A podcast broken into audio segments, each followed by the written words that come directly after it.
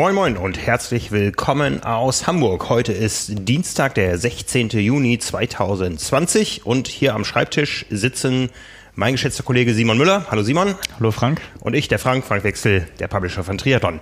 Ja, es liegt eine Woche hinter uns, wo es äh, in einigen Bereichen heiß herging im Sport, auch wenn wenig stattgefunden hat aber es gab äh, ein bisschen Querelen, über die wir zu sprechen haben heute, aber es gab auch interessante positive Ereignisse. Allen voran, es gab die erste Sub-8-Langdistanz in diesem Jahr. Genau, Outdoor muss man sagen. Outdoor, also, ja, genau. Indoor Jan, haben wir Jan, schon alles erlebt. Genau, Jan Frodeno und äh, einige andere auch, glaube ich, tatsächlich. Äh, haben es ja schon in Kombination mit äh, Indoor-Radfahren und so gemacht. Aber ja, tatsächlich, ich, ich hoffe, ich täusche mich jetzt nicht. Und es gab äh, irgendwo schon mal einen, den wir verpasst haben, der das geschafft hat, aber das äh, dürfte eigentlich nicht untergehen, wenn sowas passiert. Äh, ja, tatsächlich. Also ähm, wie, wie gemalt. Nachdem wir jetzt in den vergangenen Wochen mehrmals über das Training von Rasmus Svenningsen gesprochen haben, hat äh, der am Wochenende, um eben diese Form, die sich da im Training angedeutet hat, äh, ganz offensichtlich unter Beweis zu stellen, äh, seine eigene ja, Langdistanz organisiert, mit allem drum und dran wirklich. Also ähm, da war, wenn man das so verfolgt hat, auf Social Media ein ganzes Team dabei, um Wechselzonen aufzubauen äh, und so weiter, hat das alles dokumentiert und aufgezeichnet. Und äh, ja, das war wirklich äh, sehr, sehr ordentlich. Also ähm, beim, beim Schwimmen waren es gut äh, 54 Minuten und äh, da, das kennen glaube ich alle, irgendwie GPS-Messungenauigkeit im Wasser. Ähm, ja gehört irgendwo dazu. Also er hat äh, sogar 4200 Meter gemessen Ui. auf seiner Uhr. ähm, das, das Team im Boot äh, irgendwie 3,9 war vorher auch ausgemessen. Ähm, von daher schwimmen auch seine schwächste Disziplin, aber dann auf dem Rad. Also ja, wirklich ein extrem starker Radfahrer mit äh, 310 Watt Durchschnittsleistung, 314 wow. Watt äh, Normalized Power.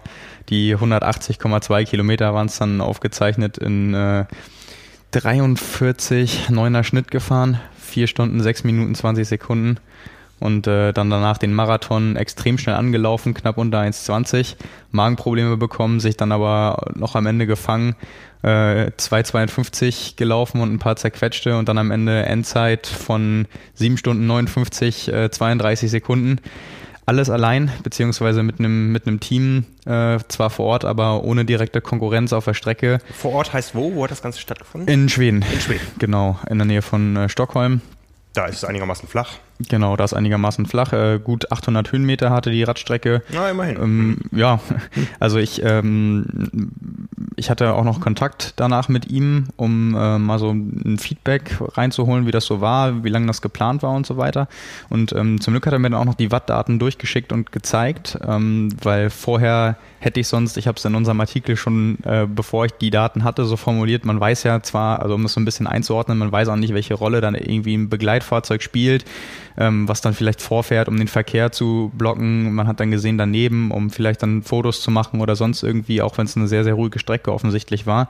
Aber wenn man die Wattdaten äh, sieht, dann weiß man halt auch, okay, das war jetzt nicht irgendwie Motorpacing, der ist dann nicht mit äh, 220 Watt hinterhergerollt ein paar Stunden, sondern das sind eben auch die, die Werte, die man sonst so kennt, die in der Weltspitze im Triathlon auf der Langdistanz getreten werden und äh, wo dann am Ende auch die Zeiten bei rauskommen.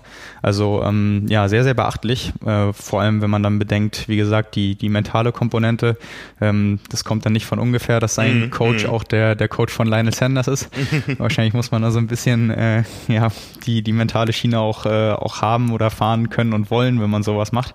Ähm, aber mal eben so seine Langdistanz-Bestzeit um 25 Minuten zu verbessern. Äh, die lag vorher bei 8 Stunden 25 aus ähm, Barcelona im letzten Oktober. Da ist er aber auch wirklich mit, mit Gehen und so richtig hochgegangen auf der zweiten Hälfte vom, vom äh, Marathon, weil er den Halbmarathon in 1,18 angelaufen ist damals. Ähm, ja, also das äh, ist wirklich sehr erstaunlich und auch die, die Entwicklung so insgesamt, also vom ähm, Age Group Weltmeister, Altersklasse 25 bis 29 vor zwei Jahren, äh, bis dahin jetzt, auch wenn man damals schon ganz klar das Potenzial irgendwie sehen konnte. Ähm, ja, das ist wirklich erstaunlich. Ähm, also im absolut positiven Sinne, weil er, wir haben drüber gesprochen, auch im Sinne der Transparenz zu den Leuten äh, gehört, die da kein Geheimnis draus machen und wo man alles sehen kann, was da trainiert wird und dann wirklich sagen muss, äh, wer das über so einen langen Zeitraum aufrechterhalten kann, das mit der Qualität durchzieht ähm, und das eben schafft, ohne sich großartig zu verletzen oder äh, sonst irgendwas dazwischen kommen zu lassen, dann äh, macht man das ein paar Jahre und dann kommt sowas dabei raus. Also auch wenn es natürlich jetzt äh, schade ist und inoffiziell für ihn selbst, äh, ähm, ja, hat er trotzdem eine lange Distanz unter acht Stunden gemacht. Mhm. Und äh, was das Ganze wert ist, wird man dann sehen, wenn wieder Rennen stattfinden. Ich äh, kann mir aber kaum vorstellen, dass das dazu führen würde, dass er langsamer ist. genau. Aber als Kona-Quali zählt es nicht. Nee, das, das ist wohl wahr, ja. Ja.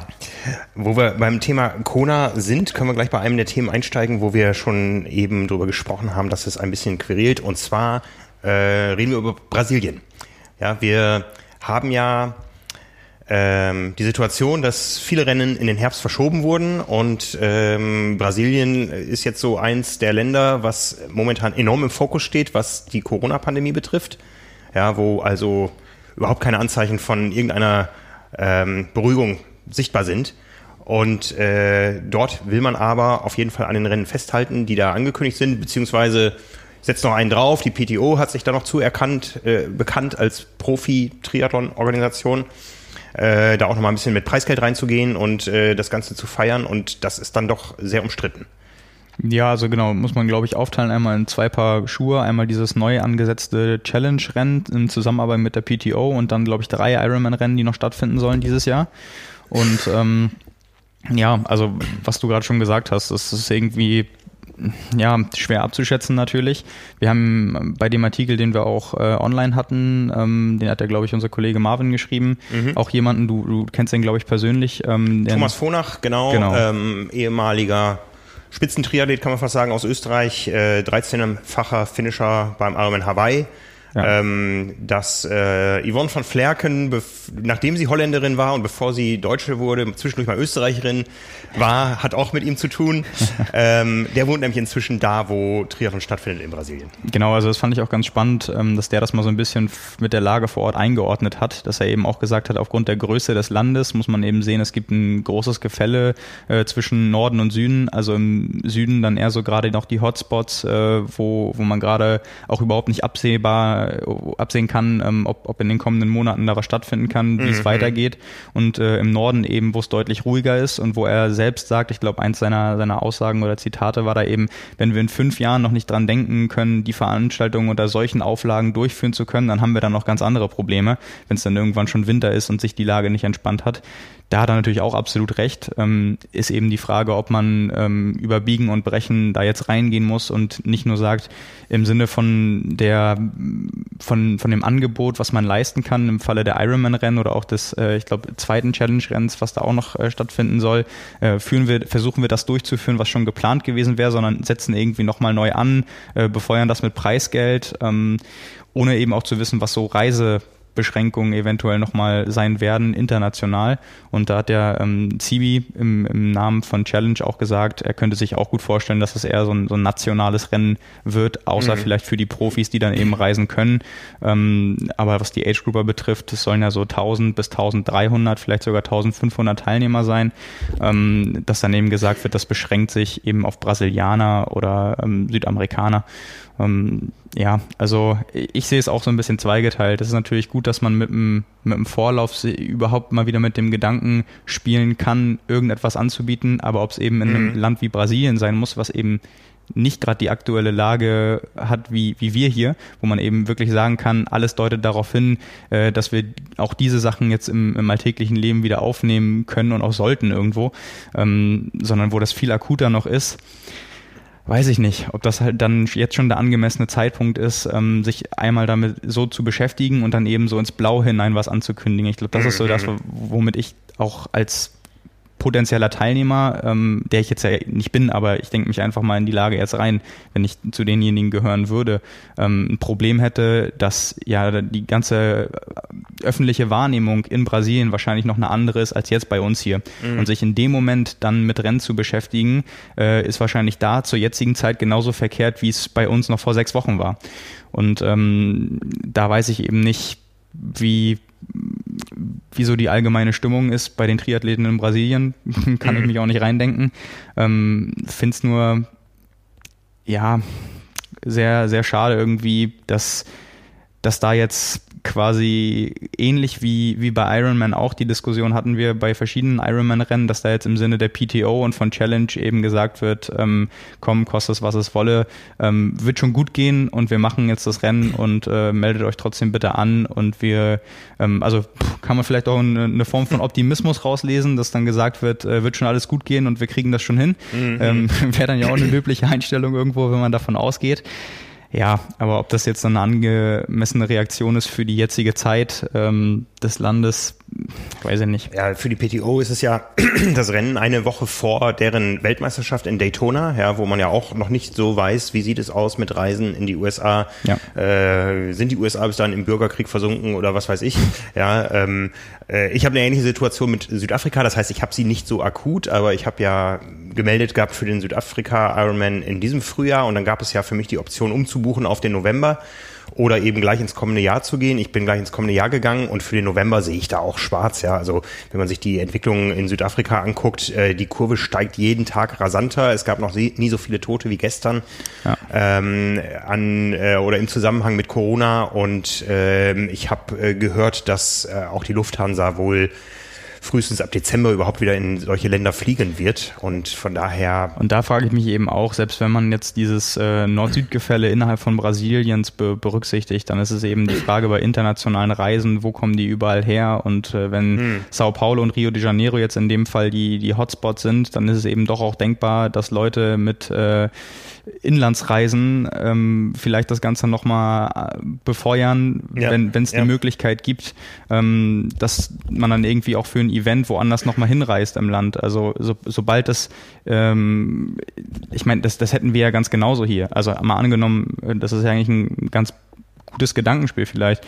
Ähm, wenn, wenn wir hier den Ironman Hamburg haben und äh, in Norddeutschland ist alles gut, im Süden, wie es dann am Anfang eben auch war bei uns, äh, dass es da deutlich stärker verbreitet war. Und wir eröffnen jetzt für alle die Möglichkeit, weiß ich jetzt nicht, ob es dann so wäre, es ist halt noch ein paar Monate hin. Ich glaube nicht, dass es dafür schon eine Regelung gibt. Aber wir sagen, ähm, irgendwie, ihr könnt alle teilnehmen, ähm, das bleibt eine, eine deutschlandweite Sache vielleicht auch. Dann kommen die Leute aus dem Süden hierher, fühlen sich vielleicht gut, wissen auch nicht, ähm, mhm. was sie da alles mitbringen und dann haben wir danach den Salat. Also äh, klar, ich glaube, aus der Perspektive können wir uns einig sein, dass es, äh, solange dieser Status überhaupt im Land äh, vorherrschend ist, ähm, dass wir uns da einig sind, dass es keine gute Idee ist, äh, einfach dieses Risiko einzugehen, weil wofür? Ja, also wo, ja. wofür dann im Oktober und November ein Event ähm, oder in dem Fall sind es ja vier, aber das noch stattfinden zu lassen, wenn es vorher auch, ähm, auch nicht woanders überall möglich war. Ja, also wir lassen uns überraschen, wir hören verschiedene Dinge. Man muss zu diesen Ironman-Rennen natürlich sagen, eine proaktive Kommunikation ist jetzt in der aktuellen Lage seit Monaten nicht unbedingt die Stärke von Ironman. Ähm, da sind andere proaktiver. Also Ironman ist da eher sehr reaktiv ähm, und äh, auch wir bekommen ja nicht auf alle Fragen eine Antwort. Ja, also ähm, von daher warten wir mal ab, was da kommt. Ich gehe nach wie vor davon aus, dass da die Köpfe rauchen, dass man das Beste versucht zu erreichen für äh, die Athleten und letztendlich auch für die Marke, ja, die also ich, ich, ich frage mich jetzt im, im also bei, bei Ironman wissen wir das ja und das ist ja auch so ein Beispiel dafür, Rennen wurden angesetzt und es wird eben auch versucht, die, die durchzusetzen. Mhm. Das finde find ich auch verständlicher als jetzt zum Beispiel diese Kooperation, die kurzfristig zustande gekommen ist, wo eben aber auch die Frage ist, mit wie viel Vorlauf wurde das geplant? Ist es jetzt eine Reaktion auf die jetzige Zeit? Ist es etwas, was mit so viel Vorlauf geplant war, dass man sich dazu entschieden hat, das jetzt eben doch äh, durchzuführen? Das das wissen wir ja nicht, äh, wie, es da irgendwie hinter den Kulissen aussieht. Aber ähm, wenn dem dann wirklich so, so wäre, dass es vorher gar keine Planung in die Richtung gab und man eben gesagt hat, wir wollen noch ein Event auf die Beine stellen und äh, man dann gesagt hat, hey, dafür ist Brasilien der beste Standort gerade, dann würde ich mich halt fragen, warum? Weil das ist dann einfach ähm, damit tut man ja der Region auch nichts Gutes. Also wenn man sagt, man, man will den Triathlon in irgendeine Region, Region holen oder in ein, ein Land, um was Positives äh, irgendwie für die Leute anzubieten, weil es da die Möglichkeiten von Großveranstaltungen in dem Sport, was ja letztendlich auch ein Nischensport ist, weil es die nicht gibt, ähm, dann okay, aber äh, ja, das ist, wäre dann halt auch das Szenario für eine Zeit, wo sonst alles äh, halbwegs normal läuft, sage ich mal. Ja, wir bleiben wie immer an der Thematik dran und hoffen, dass wir doch irgendwo auch noch über Dinge berichten können. Natürlich auch unter besonderen Auflagen für uns. Wir sind gerade dabei, so ein paar Termine mal ins Auge zu fassen, wo wir gucken, wer fährt wie wohin und die zweite Jahreshälfte zu planen. Ein großes Hawaii-Special wird es dieses Jahr nicht mehr geben, aber das können wir, glaube ich, hier verraten. Wir sitzen morgen alle zusammen in einem Garten mit Abstand und planen, was wir im Herbst für euch vorbereiten. Ja. Ne? Also langweilig wird's uns nicht und wir sorgen dafür, dass das bei euch auch nicht wird. Ja, ähm, wo wir beim Thema Langdistanz waren, es gibt in Deutschland eine erste Langdistanz, die jetzt gesagt hat, wir finden definitiv statt. Na, definitiv kann es, glaube ich, keiner sagen, ja, aber genau. das sind unsere Bedingungen. Wir werden die erste Langdistanz in Deutschland in diesem Jahr, und zwar am 1. August-Wochenende der Knappenmähen in Sachsen. Und mit denen haben wir uns auch relativ ausführlich darüber unterhalten, wie das Ganze denn aussehen wird. Man muss dazu sagen, da bewegen wir uns nicht im Tausenderbereich, sondern eher im Hunderterbereich auf der Langdistanz. Und ähm, ich weiß auch, dass am gleichen Wochenende in Dänemark eine Langdistanz geplant ist, der Tor Beach Triathlon. Genau, ja. Eine Langdistanz mit Marathon im Sand. Das muss man nicht mögen, man das, kann es mögen. Das ist ein richtig hartes Ding. Ja. Also wenn man sich da mal Bilder angeguckt hat, äh, also jeder weiß das, glaube ich, der irgendwie mal Strandurlaub gemacht hat, im Sand laufen, ganz egal, ob weit vorne am Wasser oder im schlimmsten Fall sogar noch in der Mitte, das ist richtig übel, wenn du dann im Sand noch Anstiege nach oben hast, ja, dann kommst ja, du einfach äh, gar nicht mehr vorwärts. Das ist schon... Äh, ja, ich, ich habe gesehen, dass die irgendwie sogar damit geworben haben, zumindest mit, mit Bildern irgendwie von ähm, Patrick Nielser oder so. Also vielleicht verirrt sich da äh, wenn auch nicht über die Langdistanz. Ich glaube, da gibt es ja auch kürzere Distanzen. Kurze und Mittel gibt es auch, genau. Genau, vielleicht verirren sich da ja auch ein paar äh, skandinavische Profis hin. Ja, das wäre spannend. Sind wir, sind wir gespannt. Ähm, aber zurück zum Knappenman. Da hat der Veranstalter uns wirklich sehr ausführlich äh, Rede und Antwort gestanden, was denn nun geplant ist. Äh, als Beispiele zum Beispiel die Verpflegungsaufnahme während des Radfahrens hat selbst zu erfolgen. Das wird an Bushaltestellen in der Parkbucht oder in der in der Haltebucht für den Bus wird da was aufgebaut. Ähm, man muss anhalten, um die Verpflegung aufzunehmen, um da eben möglichst alle Kontakte zu vermeiden. Und auch beim Laufen, glaube ich, wird die äh, Frequenz der Verpflegung auf fünf Kilometer erhöht äh, oder gesenkt. Ja, also ähm, alle fünf Kilometer gibt es nur was zu trinken. Und ähm, das wird da auch, glaube ich, wie war das, mit so einer Art Grillzange gereicht? Eine Art? Grillzange, genau, genau, ja, um auch da äh, Abstand zu halten. Ja, und äh, wer schon mal eine Langdistanz gemacht hat und beim Laufen, wie du vorhin sagtest, äh, hochgegangen ist, der weiß, wie weit fünf Kilometer sein können. Ähm, aber man ist da guter Dinge und möchte es umsetzen für die Athleten. Und ähm, das bewerten wir erstmal als, als positives Zeichen, weil ich glaube schon, dass die alles daran setzen werden bei so einem kleinen Starterfeld, auch wie es nächste Woche, wir haben schon drüber gesprochen, äh, beim Hallig-Triathlon sein wird. Ähm, man möchte irgendwo den Spaß am Triathlon da weiter vermitteln. Und es wird anders sein, da ist niemand happy drüber, aber der Wille ist da. Die Diskussion darüber, auch in unserer Zielgruppe, ist sehr durch ja sehr vielschichtig, sage ich mal. Ja, also es gibt äh, sowohl die Stimmen, die sagen, toll, dass ihr es macht, und es gibt Mut, und es gibt aber auch die Stimmen, die sagen, äh, ach komm, warum denn, wie du schon sagtest, auf Biegen und Brechen. Ja, genau. Ja, ja ich meine, das, das hast du ja überall, und ähm, das ist ja auch völlig okay, dass jeder da seine eigene Perspektive zu hat. Ähm, es ist ja auch da bei der Veranstaltung so ein bisschen so wie beim, beim Marseille-Triathlon auch, als wir mit Jan Raphael gesprochen haben. Es wird eben gesagt, wir haben dieses Anliegen und was Hygienekonzepte äh, angeht beispielsweise, die eben auferlegt werden, ähm, an die man sich richten muss, ähm, ist dann eben auch da die Ansage, wir sind, wir sind bereit dazu, all das umzusetzen. Das heißt, wenn sich jetzt nochmal was ändert, egal in welche Richtung auch immer, wird eben versucht, das Ganze nochmal daran anzupassen. Und äh, das soll dann eben auch so die, die Marschrichtung dafür sein, dass es überhaupt möglich ist, dass man eben sagt, in, in enger Absprache mit Behörden, mit allem, was dazugehört, äh, machen wir eben das, was nötig ist, um es durchzusetzen. Und ähm, letztendlich muss man ja auch sagen, jeder kennt die, die Situation ähm, und das haben wir auch schon für andere Beispiele gesagt. Also jeder muss für sich auch entscheiden, möchte er ein gewisses Risiko, was da ist, eingehen. Äh, Risiken gibt es ja immer. Also den Sport, den wir machen, wir trainieren draußen auf der Straße und, und fahren Rad. Wir entscheiden uns bei jeder Trainingseinheit auch bewusst dazu, in, äh, in eine Situation mit Autofahrern zu geraten, wo wir wissen, wir ziehen den kürzeren, wenn es drauf ankommt. Und äh, waren, glaube ich, auch viele schon in einer so brenzlichen Situation, dass man vielleicht dann dachte, ähm, zwei Wochen würde ich mich gern irgendwie nochmal von der Straße fernhalten halten, ähm, geschweige denn den Leuten, denen da was passiert ist. Also ein Risiko ist immer dabei. Äh, ich will das nicht direkt miteinander vergleichen. Es geht eben nur um äh, darum, dass, dass jeder für sich eine, eine Risikoabwägung machen muss. Das ist ja genauso, wie man sagen könnte, ich äh, bin, bin Anfänger beim Radfahren und das ist irgendwie ein Wettkampf mit einer ganz steilen Abfahrt. Ähm, ob man sich das dann traut, ob man das dann wirklich machen möchte äh, oder dann mhm. ausweicht, äh, ist auch eine Option. Und ob man jetzt eben das zu dem Zeitpunkt schon machen möchte oder eben wartet, ähm, bis alles dann noch weiter entspannt ist und man äh, ein richtig gutes Gewissen hat und vor allem unter den normalen Voraussetzungen, wie der Triathlon machen kann, so wie wir ihn ursprünglich kennen, der hat da ja auch die freie Wahl. Es ist ja nur nicht so, dass die Leute dazu gezwungen werden, die jetzt angemeldet waren, es so durchführen zu müssen.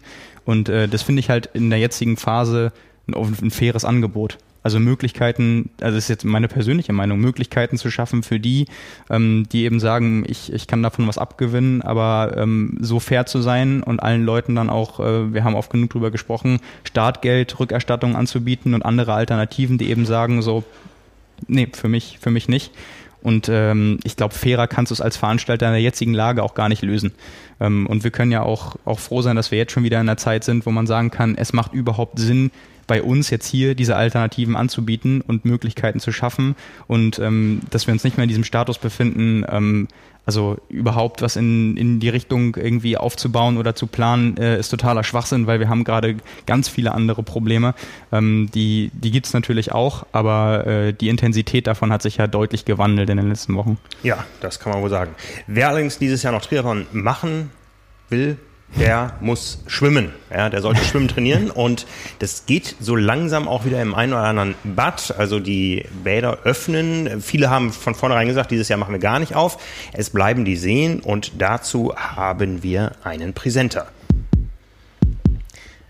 Dieser Podcast wird euch nämlich präsentiert von Sailfish, der Schwimmmarke im Triathlon, auf die auch Top-Profis wie Patrick Lange, Anne Haug, Laura Philipp und Florian Angert vertrauen. Und Sailfish präsentiert nicht nur diesen Podcast, sondern auch ein äh, Open Water Special auf trimark.de. Da findet ihr viele ähm, nützliche Themen zum Thema Freiwasserschwimmen, äh, ein bisschen was zum Thema Technik, ein bisschen was zum Thema Neopren, Anziehen, Ausziehen. Ähm, da kommen ständig neue Artikel dazu und da könnt ihr euch also informieren, wie man denn gut im Freiwasser vor allen Dingen trainiert.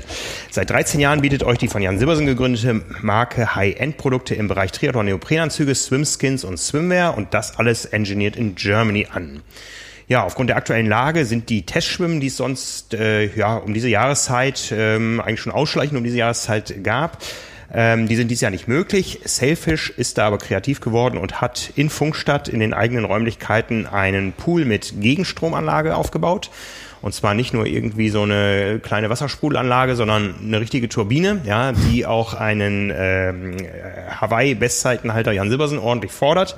Und da ist auch der eine oder andere Profi hin und wieder mal zu sehen.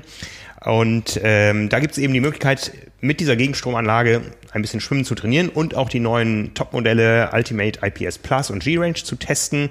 Für alle, denen die Anreise dahin soweit ist, gibt es eben auch die Möglichkeit, sich kostenlos beraten zu lassen.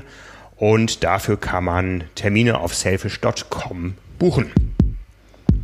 Ja, wir haben schon drüber gesprochen, vielleicht gehen wir morgen noch Freiwasser schwimmen nach unserem Gartenmeeting. Ja, ich, ich eher weniger. Du eher weniger. Wobei ich weiß es nicht. Ich bin, äh, ich war so abgeschreckt von unserer Freibad-Erfahrung, dass ich seitdem auch nicht mehr probiert habe, ins Wasser zu gehen. Aber äh, seitdem, jetzt ist glaube ich drei Wochen her, ist es ja auch in Norddeutschland deutlich wärmer geworden. Genau. Äh, ich wollte mich Freitag vielleicht mal wieder ins Wasser trauen. Ja, ja, das war der Präsenter dieser Episode. Wir hatten im letzten Monat einen Präsenter, der nennt sich Bestzeit. Das ist ein Institut in Offenburg und die haben verschiedene Dinge im Angebot, darunter einen Schweißtest. Und jetzt geht ja auch die Zeit los, wo man vielleicht nicht im Wasser, aber sonst ordentlich schwitzt. Und der Schweiß besteht eben nicht nur aus Wasser, da ist auch Natrium drin und wir beide haben den Natriumgehalt unseres Schweißes messen lassen und zwar mit ganz unterschiedlichen Ergebnissen. Ja, ich glaube, die könnten unterschiedlicher eigentlich fast nicht sein. Also angekündigt wurde uns, dass der Schweißgehalt genetisch bedingt ist und irgendwo zwischen 200 und 2000 Milligramm pro Liter liegt. Ja, und äh, ich bin drunter und du bist fast drüber. genau. Ja, also Simon schwitzt unsalzig.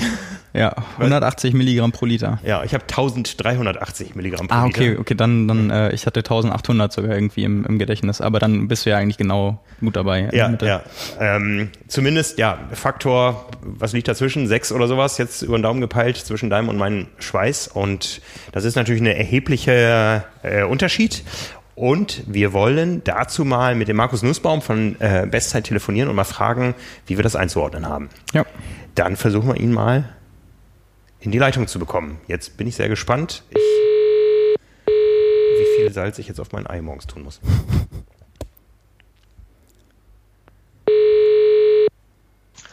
Bestzeiten Offenburg, der Markus am Telefon. Hallo Markus, hier sind Simon und Frank von Carbon und Laktat. Hallo Frank, hallo Simon. Hallo. Grüße dich. Ja, wir haben gerade schon äh, berichtet, wie unser Salzgehalt im Schweiß aussieht. Äh, Simon liegt da bei 180 Milligramm pro Liter. Ich habe 1200 Ja. Milligramm pro Liter mehr. Ähm, Ja. Das ist natürlich ein erheblicher Unterschied. Und jetzt fragen wir uns, wie müssen wir denn damit umgehen? Ja, also ähm, zunächst mal sind es jetzt erstmal eure Werte. Also die, der, der Salzverlust im Schweiß, die Salzkonzentration im Schweiß ist ja äh, Sportler individuell festgelegt. Das heißt, der Wert ändert sich für euch jetzt erstmal nicht. Auch nicht durch Trainingsfortschritte und so weiter, das bleibt. Also den Salzverlust, die Salzkonzentration könnt ihr jetzt durch Training nicht beeinflussen. Was ihr beeinflussen könnt, ist die Schweißflussrate. Ja. Ähm, das, das hängt natürlich ein bisschen vom Trainingszustand ab. Trainierte Sportler Und schwitzen mehr. Trainierte Sportler schwitzen weniger, habe ich gehört. Okay. Bei Ähm, Tempo. ja. nee, also das, äh, die äh, Schweißfluss, also müssen wir jetzt different un unterscheiden, sprechen wir jetzt über die Salzkonzentration oder über die Schweißflussrate. Also die Schweißflussrate hängt natürlich von ein paar anderen Bedingungen noch ab, also Umgebungstemperatur, Trainingszustand, Belastungsintensität und so weiter, Luftfeuchtigkeit. Ähm, das macht auf jeden Fall Sinn, das, das äh, zu tracken. Also über einen Saison, über einen Saisonverlauf in den unterschiedlichen Trainingsperioden, wie viel Liter Flüssigkeit verliere ich denn pro, pro Stunde. Ja, da war ich auch schon ganz erstaunt. Ich habe das mal gemessen neulich, auch im Zusammenhang mit, äh, mit der Salzmessung, äh, mich Ja. vor und nach einem Lauf auf die Waage gestellt und das war erschreckend. Ja, also das, da, da kommen ähm, pro Stunde kann da, ja, was wir jetzt gesehen haben, schon dreieinhalb bis vier Liter pro Stunde zusammen. Gerade im Indoor-Training schwitzen die Leute relativ viel. Ähm, und wenn das halt dann in Verbindung, sage ich jetzt mal, mit einer relativ hohen Salzkonzentration im Schweiß einhergeht, dann hast du einen absoluten Schweißverlust, der halt doch relativ hoch ist. Und da kommt man über die, wenn man jetzt über eine Langdistanz spricht, schon auf eine ziemlich hohe Zahl. Man, weiß nicht, der, der Simon war, Simon hat, du hast glaube ich eine niedrige Kon Konzentration, richtig? genau, 180 Milligramm pro Liter. Ja. Das wird erstmal ähm, für dich wahrscheinlich nicht zu allzu sehr Problem führen, weil du mit den meisten Sportgetränken eigentlich gut versorgt bist, was das angeht. Ja. Ich, ich habe mal eine Frage, weil wenn Ja. du sagst, ähm, über das Jahr irgendwie dokumentieren, äh, Ja. gibt es da irgendwie Richtlinien, wie man so einen Test möglichst irgendwie standardisieren kann? Also ich stelle mir halt vor, dass ähm, nicht nur die äußeren Bedingungen ändern sich da ja, sondern äh, wenn man an einem Tag vorher oder im Laufe des Tages ähm, ganz viel getrunken hat, am anderen weniger, wenn sich die, die Uhrzeit verändert, eben dann mit äh, vorheriger Nahrungsaufnahme und so weiter, gibt es da irgendwie einen, einen Richtwert oder irgendwas, was man da beachten sollte, wenn man das eben Bezü- be- Bezüglich der, der? Schweißflussrate. Genau, bestimmen. ja, ja. Ja, also das ist eigentlich relativ einfach. Ähm, wir haben da ähm, bei, bei mybestzeit.de äh, kann man sich da auch kostenfrei anmelden und, und so ein Tracking machen. Ähm, Im Prinzip wiegst du dich vor der Trainingseinheit, im Idealfall nackt. Äh, Du wiegst dich nach der Trainingseinheit wieder nackt, damit man den Schweiß, der in der Kleidung gesammelt ist, einfach äh, nicht mitwiegt. Ähm, und dann trägt man die Trainingsdauer ein, die Intensität, Luftfeuchtigkeit, Temperaturbereich. Und so kriegt man ein Gefühl, bei welchen ähm, Einheiten man jetzt wie viel Liter Flüssigkeit verliert. Kriegt dann auch gleich eine Rückmeldung, wie viel Salz man verloren hat.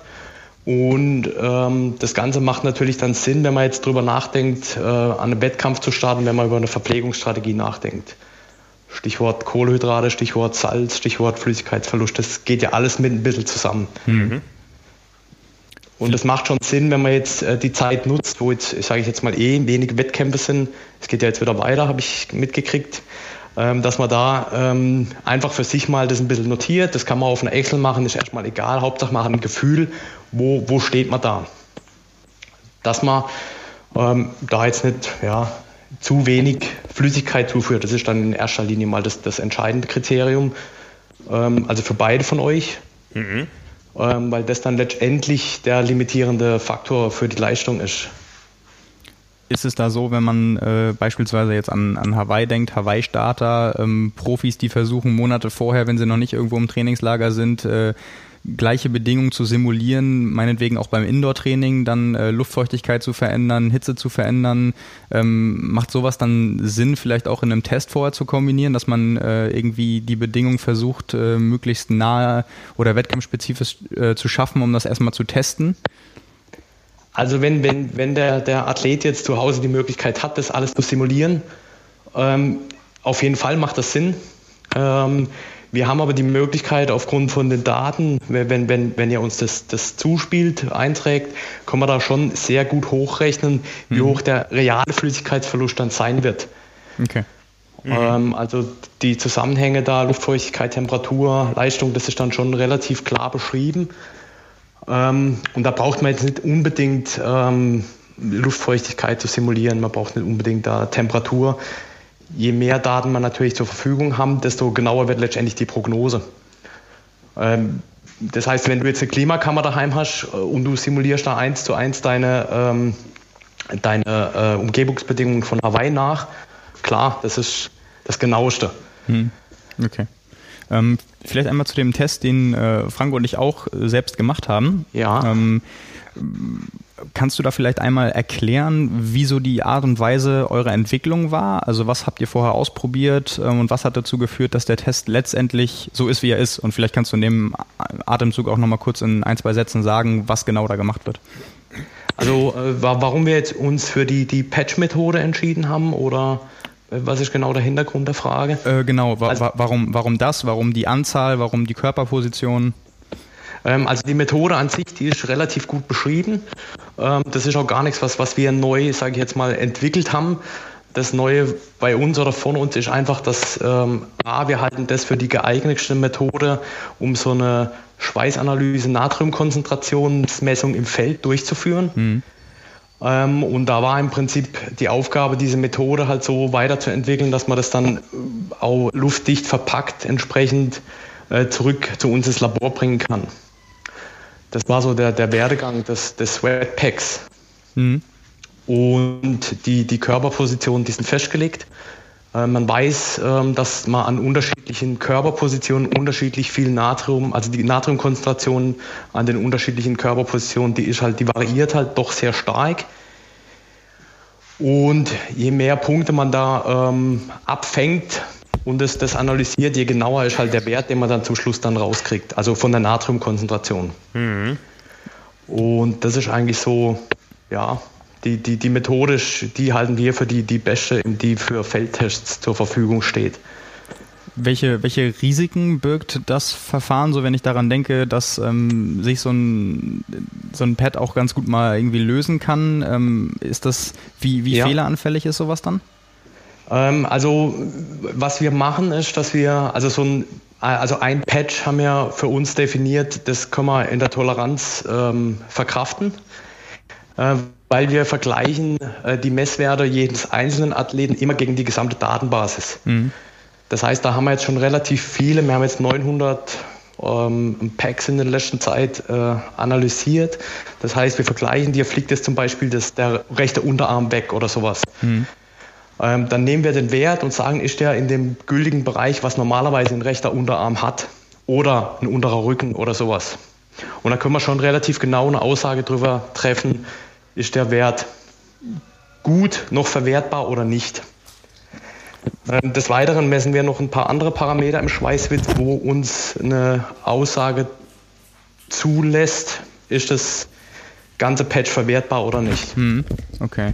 Ähm, vielleicht Wie wir das machen, ja? ich weiß nicht, ob das auch noch von Interesse ist. Ja, klar. Ähm, also wir messen äh, zum einen Ionen selektiv und danach nochmal ähm, das ganze Ding mit einem Flammenphotometer, um da wirklich die einzelnen Bestandteile vom Schweiß nochmal aufzudröseln.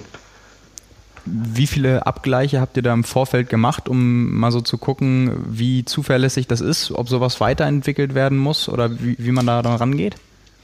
Also von der, Weit also von der Weiterentwicklung von der, ähm, von der Messmethode oder? Ja, genau. Gab es da so Zwischenstufen, also dass ihr gesagt habt, man, ihr, ihr messt an Testpersonen ähm, mit unterschiedlichen Verfahren oder vielleicht dann unter standardisierten Bedingungen und dann äh, mit eurem Test und legt das gegeneinander und äh, könnt euch dann auf die Art und Weise absichern, wie gut das dann funktioniert? Also die Messung, die funktioniert relativ zuverlässig. Also die, die Konzentrationsmessung an sich, ähm, da haben wir ähm, sehr gute Messtechnik, wo einfach das erfassen kann. Mhm. Ähm, der Abgleich untereinander, also wenn jetzt du ein, ein, Patch hast, was vielleicht auffällig ist, wird aktuell gegen 900 äh, Datensätze validiert. Äh, da sagen wir mittlerweile auch, das ist ganz vernünftig. Ich glaube, das ist mittlerweile sogar auch die größte Sammlung von Triathleten, wo, wo wir da haben, äh, was das Thema Schweißanalyse angeht. Mhm. Ähm, das ist so, dass das, ja, wo auch jeder, jedes Patch mit abgeglichen wird. Mhm. Du hast gerade schon erwähnt, dass von den fünf Körperpositionen ähm, überall andere Daten rauskommen? Kann man da verallgemeinern? Wo schwitzt man am meisten? Wo ist die Konzentration unterschiedlich? Vielleicht, ähm, das sind, glaube ich, Sachen, die nicht jeder irgendwie herkömmlich einfach so, so weiß. Ähm, könnte ja. ich auch nicht einordnen. Wie, wie ja. sind da so die Verhältnisse? Am, am Trikot kann man es ablesen nach dem Wettkampf. das Trikot ist immer ganz spannend, aber äh, in der Tat, der, der, die Oberschenkelpartie hat doch deutlich eine höhere Konzentration, wie jetzt zum Beispiel Wade. Mhm. Und ähm, was auch immer deutlich höher ist, also das heißt dann, dass der Faktor 3 liegt da zum Teil dazwischen, ist äh, Arm- und äh, Nacken- bzw. Rückenpartie. Mhm.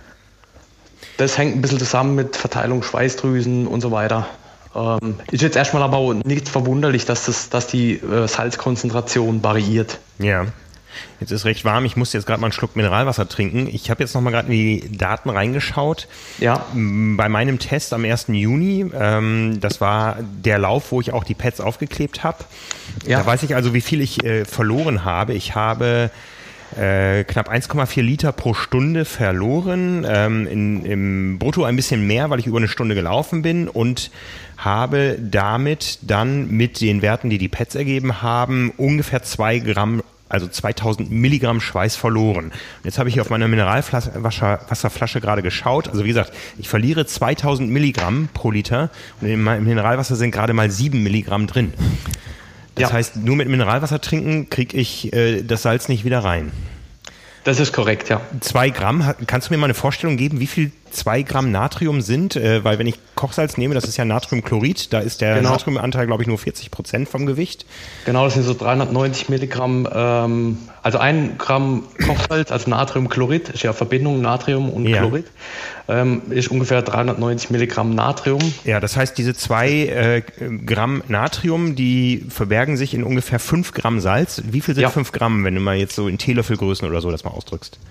Ähm, das ist eine Menge. das ist, äh, ich würde sagen, fast, das kommt natürlich auf den Teelöffel, auf die Größe an, aber ja. das ist äh, eine richtige Menge. Fünf ja. Gramm, äh, das wird dann irgendwann auch, ich sage jetzt mal, vom Geschmack her keine, keine kulinarische Hochreise mehr. Ja, okay, okay. Das heißt, ähm, schon so einen gehäuften Teelöffel pro Stunde, ähm, ja, das muss man erstmal auch irgendwie rein, reinbekommen. Das bekommt man auch rein über den Magen-Darm-Trakt? Zwei Gramm pro pro Stunde? Oder das, ist irgendwo da auch ähm, eine Grenze, mehr, mehr geht da nicht? Da ist eine Grenze, mhm. die, die ähm, ähm, also erstmal muss man jetzt, ich gehe nochmal zwei Schritte zurück. Du hast ja jetzt das, das, das Absolute, was du absolut verlierst, hängt ja immer auch mit der Schweißflussrate zusammen. Deswegen eine Pauschalempfehlung wird, wird relativ schwierig an der Stelle. Ja, es waren 21 Grad an dem Tag und ich bin äh, zügig gelaufen. Das äh, kann ich nochmal so dazu sagen. Genau. Ähm, man sagt ja, wenn, wenn man so eine, ja, wenn man nach Faustformeln das Ganze macht, sagt man so ähm, 800 Milligramm Natrium pro, ähm, also je nachdem, welche Faustformel man jetzt nimmt, äh, pro Liter Getränk. Mhm. Ja, jetzt liegst du da ja deutlich drüber. Mhm. Ähm, und die Frage ist ja jetzt, die, die, kann man jetzt aber wirklich nur für dich beantworten. Äh, was passiert denn, wenn, wenn du jetzt dauerhaft äh, in, in ein Defizit kommst? Das heißt, was heißt es erstmal, du verlierst mehr ähm, Natrium über den Schweiß, als du eigentlich auch über eine Faustformel zuführen kannst. Mhm. Das heißt, du kommst langfristig da in ein Defizit rein. Ja, ja. Und wenn das dann noch mit relativ viel Schweißverlust verbunden ist, dann ähm, können eben so Zustände wie Schwäche, Müdigkeit und sowas äh, dann aufkommen. Also du, ja, du, du, reduzierst ja sukzessive deine Salzkonzentration im Körper. Ja, ja, ich erinnere mich da an zwei Nahtoderlebnisse. Einmal auf äh, dem Rückweg von Zacalobra auf Mallorca.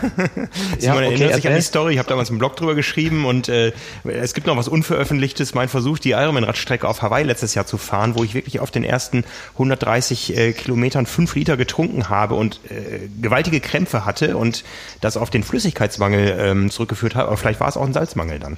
Es ist, also meistens ist ist ja irgendwie eine Kombination. Mhm, mhm. ähm, also, aber was nochmal zurück um auf die vorherige Frage, was passiert? Die Salzkonzentration im Körper wird halt herabgesetzt.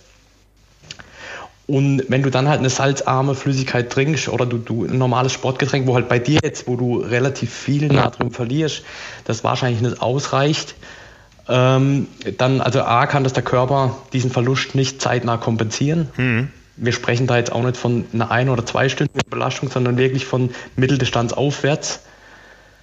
Ähm, dann äh, ist die Empfehlung schon, dass du das Natrium, was du verlierst, da an der Stelle zu substituieren. Und das geht natürlich nur bis zu einem gewissen Punkt. Mhm. Ähm, und der ist wahrscheinlich bei dir sogar das Geschmackserlebnis. Okay. Das macht mich, das macht mir jetzt Hoffnung oder auch nicht, ja. Okay. Ja, also der, der hm. Punkt ist einfach, dass du, dass du erstmal weißt, okay, du verlierst relativ viel Natrium, also solltest du was, was zuführen. Mhm. Ähm, ähm, und wenn du halt dann Salz zuführst, das ist halt immer in Verbindung mit Flüssigkeit, das ist klar. Ähm, aber dass, dass die, der, ähm, ja, die, die Kohlenhydrataufnahme und so aus dem Darm dann auch nicht ähm, ja, beeinträchtigt ist. Mhm. Du wirst aber wahrscheinlich bei, in, in deinem Fall jetzt eher äh, das nicht komplett auffüllen können. Mhm. Aber da können wir gerne auch mal einen Test dazu machen. Ja, ja.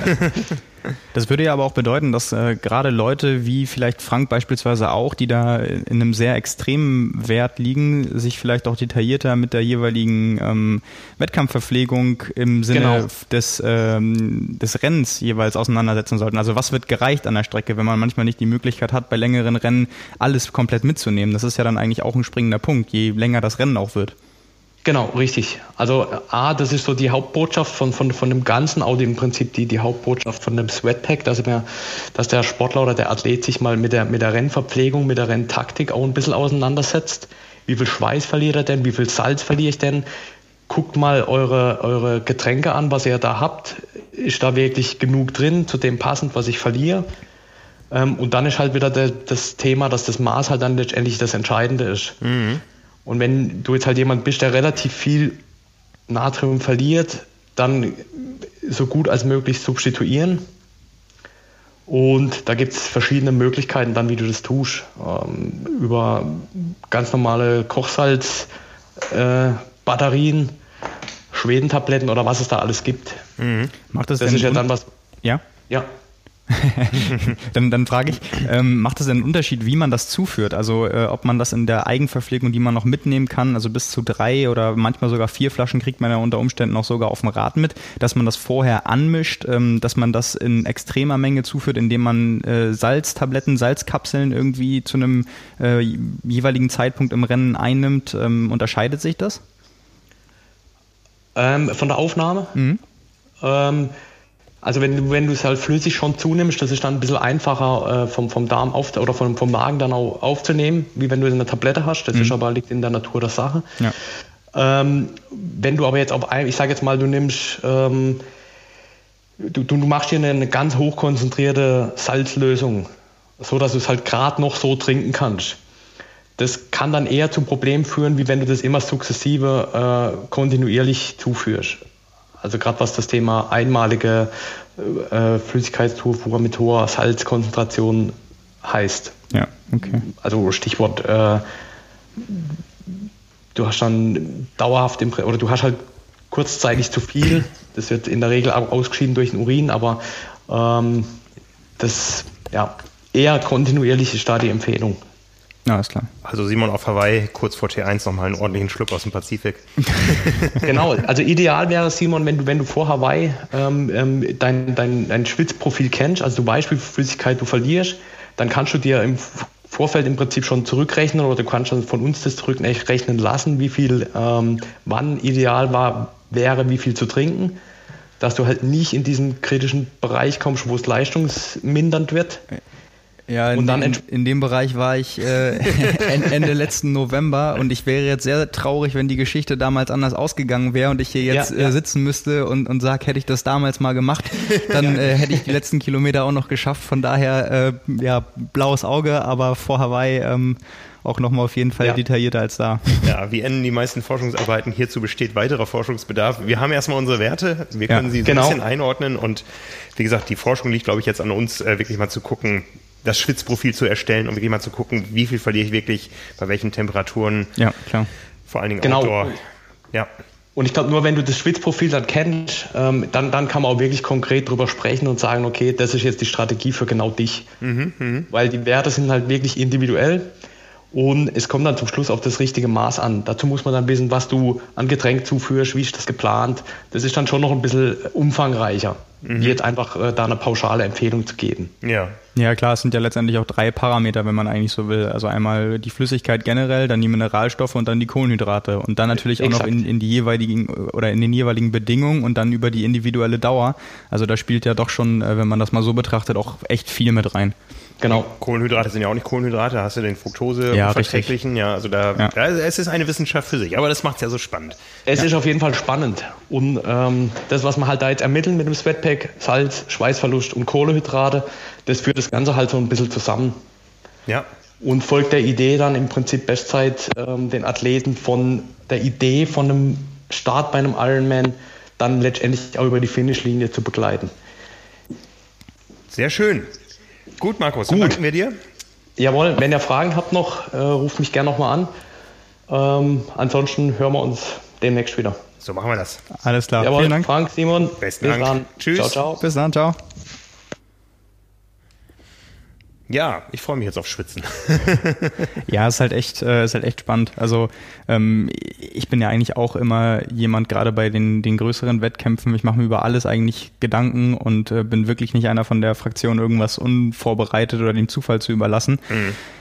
Aber klar, also ähm, man kann immer noch mehr machen und äh, was ich zum Beispiel auch nicht gemacht habe, ist wirklich dann meine Schweißflussrate ermittelt äh, vorher, dass ich mich mal wirklich konkret gewogen habe bei verschiedenen Einheiten, mal im Radfahren, mal beim Laufen und geguckt, das habe ich definitiv nicht gemacht. Ich habe äh, in erster Linie ähm, mir einfach vergegenwärtigt, wie wichtig Flüssigkeit generell ist und mitgenommen, was ich kriegen konnte. Mhm. Das war ja eher so auch am Ende der limitierende Faktor, äh, gerade bei den abgepackten äh, Wasserpacks da.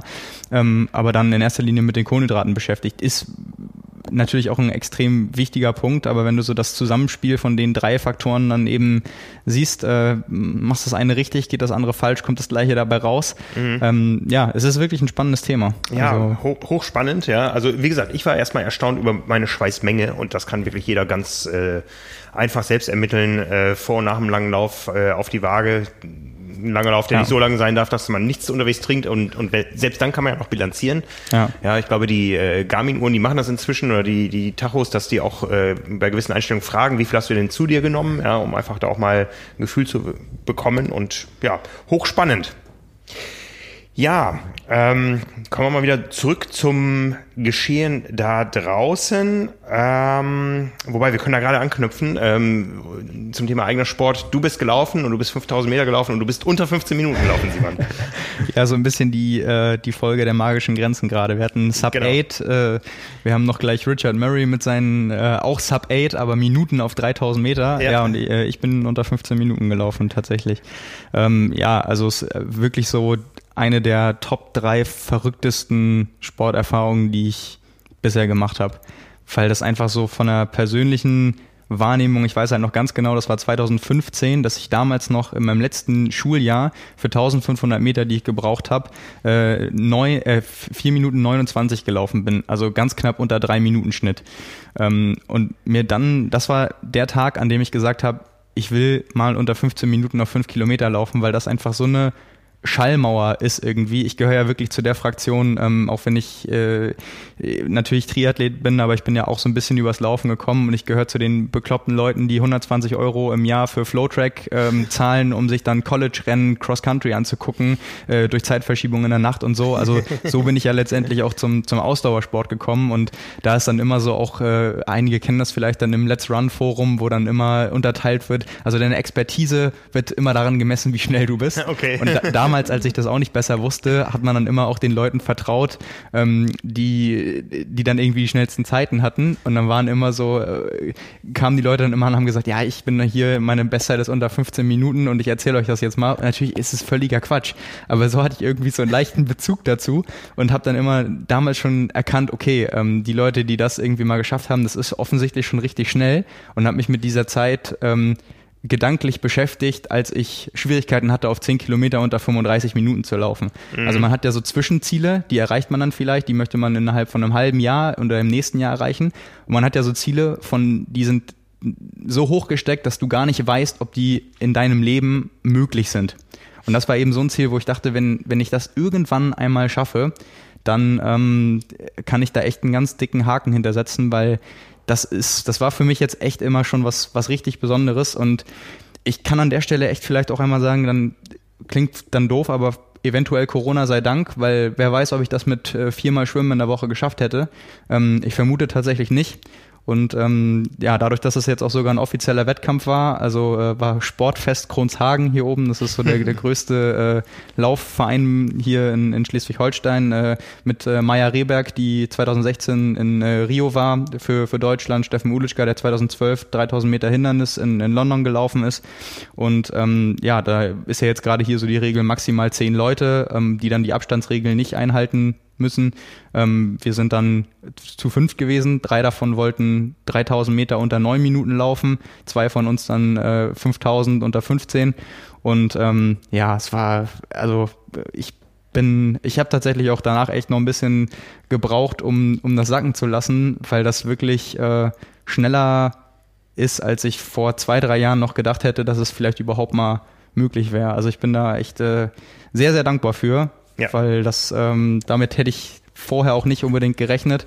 Und ähm, ich muss auch sagen, dass das äh, Schöne daran ist ja tatsächlich, dieses Mal, ich habe ja dann die äh, selbst organisierten drei Kilometer und so, haben wir ja auch äh, besprochen gemacht.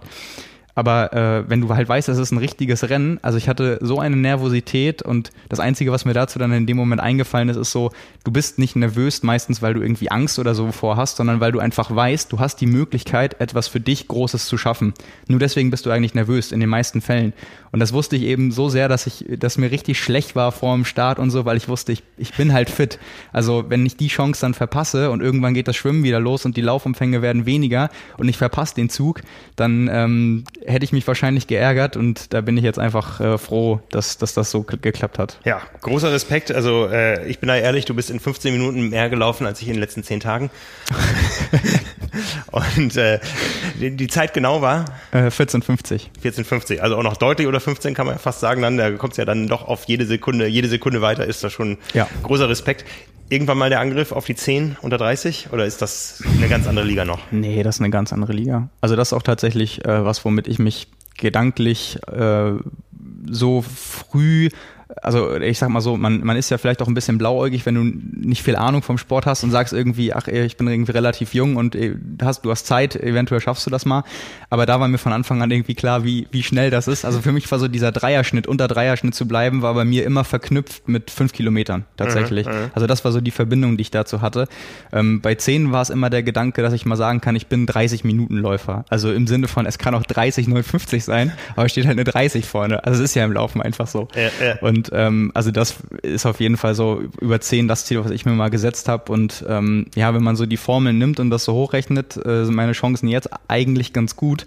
Ähm, das läuft dann ziemlich genau bei den äh, Kalkulator äh, Kalkulatoren, äh, die es so gibt, äh, oder die Kalkulation auf 30, 58 oder so raus. Okay, okay. Also es wäre dann eine enge Nummer, aber ähm, das ist eigentlich so die äh, die Schallmauer ähm, für, auf, auf 10 für mich, 31 Minuten und ich meine, meine Bestzeit liegt jetzt bei 31,33, da nochmal 34 Sekunden rauszuholen, auch wenn ich, klar, jetzt bei 5 Kilometer sieht man dann, dass ich wahrscheinlich schon ein bisschen besser in Form bin. Ähm, ist einfach unglaublich viel. Also da jetzt zu sagen, äh, eine Minute 34, was es dann für unter 30 bräuchte, äh, das schaffe ich in diesem Leben nicht. Dafür ähm, bin ich einmal Triathlet, dafür bin ich wahrscheinlich auch tatsächlich zu schwer. Also hat man auch wieder gesehen auf den Bildern, wenn ich da am, am Start stehe als Triathlet mit den anderen Läufern, die ja auch alle alles wirklich richtig gute Athleten sind und, und richtig schnell, dann äh, habe ich auf jeden Fall fünf Kilo mehr mindestens als alle anderen. Und ähm, das wäre dann halt auch so eine Stellschraube, an die man dann ran müsste. Ähm, aber ich äh, glaube auch tatsächlich, dafür fehlt mir bestimmt auch das, das Talent. Also ich glaube, in die Bereiche, in die ich jetzt gekommen bin, in die kommt man ähm, durch harte Arbeit und mit Glück, was Verletzungen und so angeht. Ich glaube, alles, was jetzt noch mal weit darunter liegt, da muss man dann entweder zu denen gehören, die noch mal sechs, sieben Jahre früher anfangen und dann eben dabei bleiben und nicht mit Anfang 20 aufhören, äh, oder du brauchst einfach genetisch andere Voraussetzungen, ähm, die, die dir das eben ermöglichen. Ähm, ja, ich glaube, da ist das Fahnenstange, äh, das Ende der Fahnenstange bei mir jetzt auch langsam erreicht. Zumal, zumal ja irgendwie die Vorbereitung auf Kona dann auch im, im Vordergrund steht irgendwie. Das war halt auch der, mhm. der schöne Punkt dabei. Also nächstes Jahr, dadurch, also wenn das Ganze nicht ähm, verschoben gewesen wäre, hätte ich jetzt ja auch anders trainiert. Da hätte ich niemals diese Schnelligkeit mhm. gehabt und eben das Wissen, dass das nächstes Jahr auf mich zukommt und dass ich dann keine Laufbestzeiten auch mehr aufstellen kann, ähm, gibt mir halt eben jetzt so die, die Sicherheit, wenn ich sowas abgehakt habe, dann kann ich das gedanklich auch erstmal streichen, weil ich weiß, nächstes Jahr klappt es nicht. Wer weiß, was in zwei Jahren ist, wer weiß, was dann passiert. Ähm, Langdistanzvorbereitung ist auch etwas, wo man vielleicht, also Klopf auf Holz, ähm, nicht unbedingt immer gesund äh, das äh, durchsteht. Deswegen, es hat alles gepasst oh, und ich oh, bin, ja. ich bin äh, einfach sehr super glücklich, dass das funktioniert hat. Ja, ja. Ja, das äh, Thema Gesundheit und die Knochen zusammenhalten. Ich werde da mal ausführlicher drauf eingehen ähm, und mal wieder einen Statusbericht von mir abgeben, aber das machen wir nicht heute, das äh, braucht ein bisschen mehr Zeit. Ja, ich habe es ich hab's ja gerade äh, anklingen lassen, um da die Überleitung noch einmal zu kriegen, ist ja schnell erzählt. Es, ja. gibt, es gibt nämlich Leute, die sind noch deutlich, deutlich schneller, äh, unter anderem Richard Murray, wir haben drüber gesprochen und er hat es tatsächlich gepackt, also äh, gibt es auch als Video anzuschauen, ähm, extrem beeindruckend, 7,58 für 3000 Meter auf der Straße ähm, gestoppt und vermessen und auch äh, alles hochgeladen und so weiter. Das ist äh, ja unfassbar. Ja. Also ähm, gerade wenn man irgendwie sieht, dass der äh, 60, 70 Kilometer in der Woche läuft, gelaufen ist über die letzten Monate und das wahrscheinlich noch nicht mal seine mhm. Peakform ist. Mhm. Ähm, ja, also ganz egal, wie das ausgeht, ähm, man kriegt auf jeden Fall jetzt dadurch eine Vorstellung, was die Leute nächstes Jahr in äh, Tokio laufen müssen, um Gold zu holen. Ja. Das ist schon sehr beeindruckend. Ja, Richard Murray in Deutschland auch nicht ganz unbekannt. Er ist nämlich viel hier gestartet und zwar in der Triathlon-Bundesliga. Und die Triathlon-Bundesliga steht vor dem gleichen Problem wie alles andere auch, äh, kann nicht so stattfinden wie geplant. Man ist da kreativ geworden, aber es ziehen nicht alle matt. Ja, fast Fast alle. Fast alle. Nur der Dauermeister nicht. Nur der Dauermeister nicht. Ja, also die Bundesliga geht auch den Weg äh, virtueller Rennen. Ja, das äh, gibt es ja momentan überall. Aber Buschhütten als 18-facher deutscher Meister, 18-facher See oder ja, ich weiß nicht, ob alles in Serie war, sicher nicht, aber 18 Mal haben die den Titel des deutschen Mannschaftsmeisters als Bundesligasieger geholt und die sagen, nö, da machen wir nicht mit. Ja, und das bezieht sich auch tatsächlich nur auf dieses eine erste Rennen. Ähm, am 26. Juni soll das, glaube ich, sein. Oder das ist wäre Juni? nächste Woche Freitag. Äh, ja, ich glaube am 28. Ist ja, ja, ja, genau, mhm. genau an dem äh, an dem Wochenende. Und ähm, also bei den Rennen danach, äh, die als Swim and Run ausgetragen werden sollen, teilweise dann vor Ort, ähm, da wo die jeweiligen Vereine halt ansässig sind, haben sie auch gesagt, da, da würden sie unter Umständen dann mitmachen und das organisieren.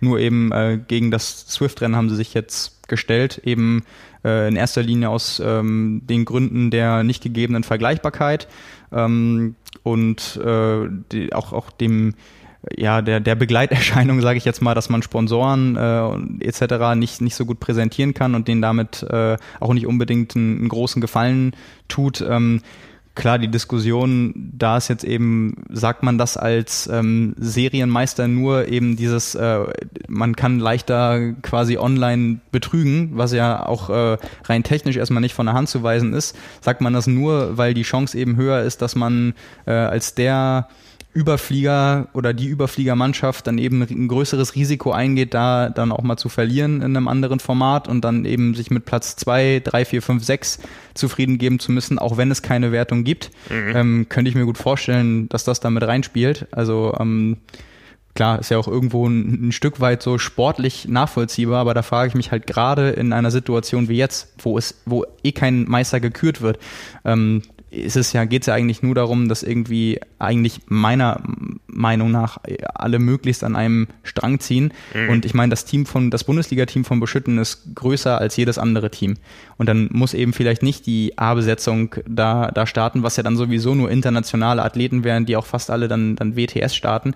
Ähm, die machen ja auch gerade sogar andere Swift-Rennen mehrmals in der Woche teilweise und haben ja. da bestimmt auch, auch Verpflichtungen. Und da geht's ja dann, wir haben drüber gesprochen, mit Super League auch um, um Preisgeld und so. Also die Stars, sage ich jetzt mal, die für Buschitten starten könnten, ähm, hätten da vielleicht eh keine, keine Zeit zu, das auch noch zusätzlich zu machen. Wäre dann vielleicht auch eine Frage der Priorität. Aber eben gerade so ein, so ein Team äh, wie Buschitten, äh, hätte ich jetzt vorher reingucken müssen, wie viele ähm, Teammitglieder das sind. Aber da würden sich ja erstmal rein rechnerisch ähm, auf jeden Fall Leute finden, die ja, das ja. gerne besetzen würden und diese Chance bekommen. Äh, also gehe ich, geh ich einfach mal fest von aus. Ähm, und das ist natürlich dann eine strategische Entscheidung, irgendwo das nicht machen zu wollen. Eben entweder, weil man, weil man sich nicht die Blöße geben möchte oder warum auch immer. Also die es hat zumindest ein gewisses Geschmäckle, weil auch Boschütten steht ja oft in der Kritik, dass äh, man da mit Geld alles möglich macht und sich immer den Kader vor der Saison zusammenkauft, der dann auch ganz klar deutscher Meister wird. Das ist so ein bisschen das Bayern München Phänomen. Das wäre jetzt fast so gewesen, als wenn Bayern München gesagt hätte, nee, Geisterspiele machen wir nicht mit. Ja, also ja. du hast ja gerade gesagt, Richard Murray war ja einer von vielen. Mario Mola ist ja auch äh, jahrelang gestartet. Also es sind ja zwei von denen, die auch WTS-Rennen gewinnen. Das ist ja, ja dann. Ähm, und dass die dann teilweise durch Europa oder um die Welt reisen, um nochmal am Wochenende ein Bundesliga-Rennen zu machen. Da ist bei ähm, der, dem Level an Professionalität auch klar, dass die das nicht umsonst machen. Mhm. Vielleicht spielt auch damit rein, dass sie sagen, wenn wir mitmachen, dann wollen wir doch schon vorne mitspielen und die Leute, die dann eben starten, die muss man dann auch bezahlen und dass man das dann äh, vielleicht nicht macht, weil es keine Meisterschaftswertung gibt, sondern eben sich die Frage stellt, wofür müssten wir das dann machen? Da kommt dann sowieso nichts bei rum. Plus äh, die Sponsoren, die uns unterstützen, ähm, haben nicht mal so richtig was davon, zumindest mhm. im direkten Vergleich ist das vielleicht auch eine mögliche Begründung. Aber es ist eben schade, wenn dann gerade so die, die Vorreitermannschaft, das, das stärkste Team, ähm, sagt, für uns kommt das gar nicht in Frage. Also ist ja daran gebunden, wir haben jetzt mögliche ähm, Begründungen durchdiskutiert, aber letztendlich ist ja so die, die Message, wir machen Triathlon nicht äh, quasi aus, aus dem Spaßfaktor, sondern wenn wir da mitmachen und da Bundesliga drüber steht, dann soll da auch Bundesliga drin sein. Und äh, ich finde eben, wenn alle so an, an die jetzige Zeit rangehen würden, dann hätten wir auch wirklich jetzt noch gar nichts mehr, sondern dann würden ja. alle darauf beharren, irgendwie, solange ähm, nichts so ist wie vorher, machen wir einfach nichts. Es gibt sicherlich genug Leute, die das, ähm, die das denken und auch wenn man sich die Kommentare bei uns anguckt, ist alles wieder mal so bunt gemischt, also von irgendwie Respekt, man muss nicht jeden Schwachsinn mitmachen, äh, bis zu, das ist ja eher irgendwie stur als äh, innovativ oder ähm, widerspricht auch dem Gemeinschaftsgedanken und ähm, ich finde es irgendwie Ärgerlich ist es dann immer nur, wenn das äh, fast äh, oder, oder irgendwie zwischen 15 und 20 Teams dann betrifft ähm, und äh, hunderte Athleten und dann sich einer da, da irgendwie rausnimmt. Ja. Ähm, Wie gesagt, Bayern München hat gesagt, wir machen nicht mit. Die Antwort von Borussia Dortmund, in diesem Fall dann äh, äh Team Triathlon äh, Potsdam, äh, kam sofort äh, Daniel Grohmann als Teamchef da, der auch der persönliche Manager ist von Laura Lindemann, der deutschen Olympiastarterin, die schon feststeht. Äh, der sagt, was in der Bundesliga drin ist, bestimmt jedenfalls nicht allein der Serienmeister aus Boschütten. Ja, ich meine, also, also was äh, so ein bisschen äh, das, was ich gerade meinte, äh, hängt für mich auch im Zusammenhang damit, dass eben gesagt wird, beim Swift-Rennen machen wir nicht mit, aber den Swim and Run, den alle für sich selbst absolvieren würden, da wären wir dann wieder bereit zu. Also nur dieses auf, auf Swift, für mich persönlich klingt das echt so ein bisschen danach, ähm, auf Swift gelten andere Regeln. Man hat mhm. oft genug jetzt gesehen, da kommen andere Ergebnisse bei raus.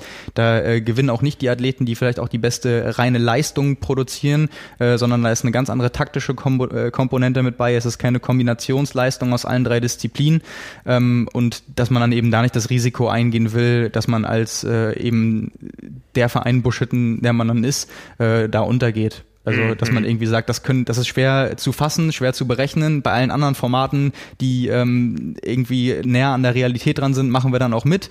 Ähm, da, das finde ich halt so ein bisschen das Abstruse. Also entweder man sagt, äh, solange es keine Liga-Wertung gibt äh, und sich Formate ausdenken muss, weil auch der Swim and Run ist in, in der Sichtweise kein normaler Wettkampf, so wie er geplant gewesen wäre. Mhm. Ähm, äh, auch, auch gerade eigenständig und dann so schnell abgehakt und so weiter, aber ähm, dass man dann da so Unterscheidung macht, also so, äh, wir, wir machen jetzt meinetwegen vier Formate und bei eins und drei machen wir mit, die zwei und vier finden wir nicht gut, da schicken wir gar keine Leute hin, dann würde sowas gar nicht zustande kommen. Also das, da finde ich so ein bisschen das, das merkwürdig. Dann hätte man vielleicht auch sagen müssen, entscheidet euch. Also entweder ihr schickt welche für alle Rennen mhm. ähm, oder ihr sagt eben, wenn es dieses Jahr keine Meisterschaftswertung gibt, wollen wir halt gar nicht. Ähm, damit wäre das dann auch vom Tisch gewesen.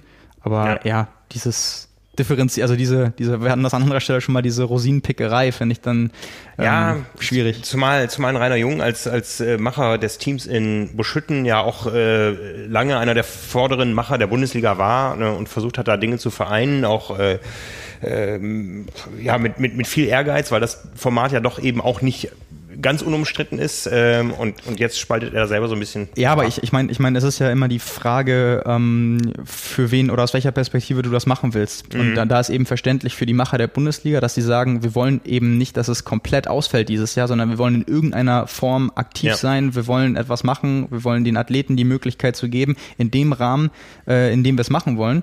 Und das ist eben jetzt gerade dann nicht die Hauptperspektive von, von Rainer Jung, so wie vielleicht dann vorher ähm, oder, oder vor einigen Jahren, sondern das ist dann die Sichtweise von Buschütten. Und für Buschütten ist es dann eben ähm, die Frage, wie steht man selbst als Verein da und wenn dann die Abwägung eben ist, das äh, ist mehr, mehr Risiko als Nutzen, ähm, dann äh, entscheidet man eben aus der Betrachtungsweise auch und eben nicht für die Liga, sondern für das Team. Mhm. Und da unterscheidet sich das ja ganz klar dann. Ja, sind wir gespannt. Wir werden sicher uns das irgendwie in irgendeiner Form anschauen und darüber berichten. Das Ganze wird live übertragen auch an diesem 28.06. moderiert von äh, zwei Hochgerätern der Triathlon-Moderation von Daniel Unger und Hartwig Töne auf äh, YouTube und Facebook, glaube ich. Und äh, da werden wir dann auch natürlich die Links zu entsprechender Zeit zur Verfügung stellen. Ja, von der Bundesliga in äh, höhere Spielklassen, die Super League ist auch wieder am Start. Ja, genau, mit dem, äh, mit dem Rennformat, was wir letzte Woche auch schon angesprochen haben, äh, eben mit einer Serienwertung und äh, Nationalteams.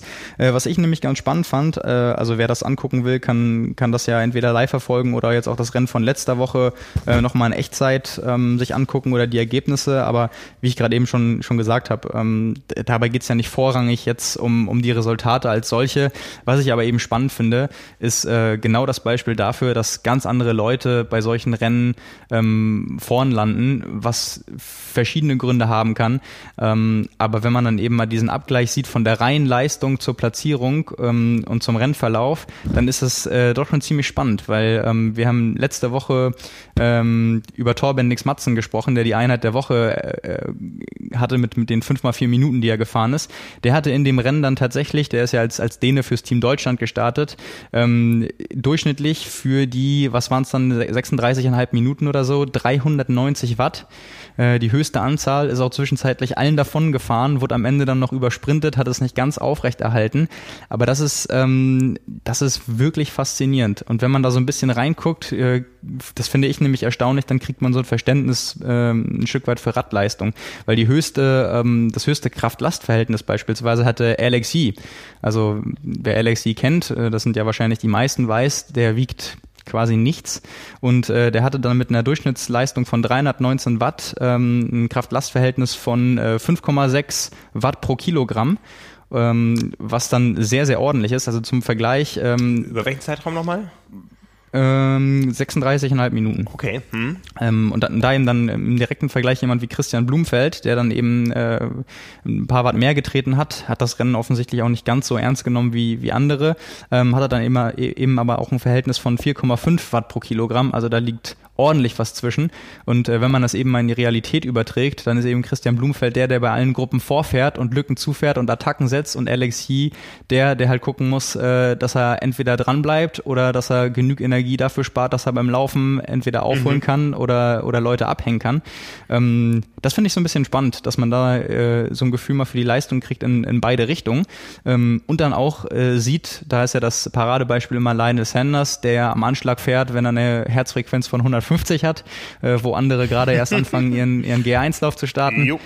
Und dass, dass äh, es da auch einfach unglaublich große Unterschiede gibt. Also dass man eben sieht, dass jemand wie Alex Yee das Ganze mit einer durchschnittlichen Herzfrequenz von 190 fährt und dann eben ähm, Beispielsweise ein Christian Blumfeld mit 160, auch ein Indikator dafür, was ich gerade gesagt habe, dass der auf jeden Fall deutlich mehr treten kann wenn er denn will. Also ähm, mhm. das hängt sicherlich auch damit zusammen, aber dann eben auch äh, andere, die die dann eben mit mit 20 Schlägen niedriger ähm, da unterwegs sind und äh, doch schon alles gegeben haben, was sie irgendwie können, wenn sie damit mit 5 Watt pro Kilo rumfahren.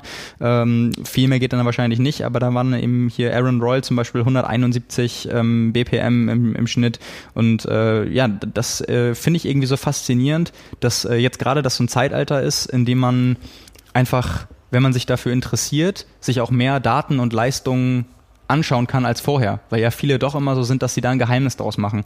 Und es geht eben jetzt gerade nicht mehr, weil sonst kannst du keinen Leistungsnachweis bringen.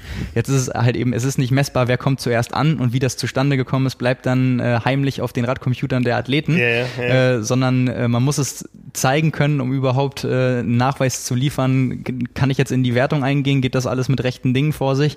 Und das finde ich grundsätzlich äh, ziemlich spannend, weil das eben dann so Athletenprofile ein Stück weit offener legt und eben auch Unterschiede aufzeigt. Also wie gesagt, Lionel Sanders als äh, großes Paradebeispiel dafür, wie ja, ich sag mal, flexibel oder, oder unterschiedlich so eine Herzfrequenz eben sein kann ähm, oder eben auch, was man bei solchen Wettkämpfen mit, mit Taktik gut machen kann und dass man am Ende ähm, gewinnt oder vorn landet, obwohl man äh, vom Kraft-Last-Verhältnis äh, deutlich unter anderen liegt.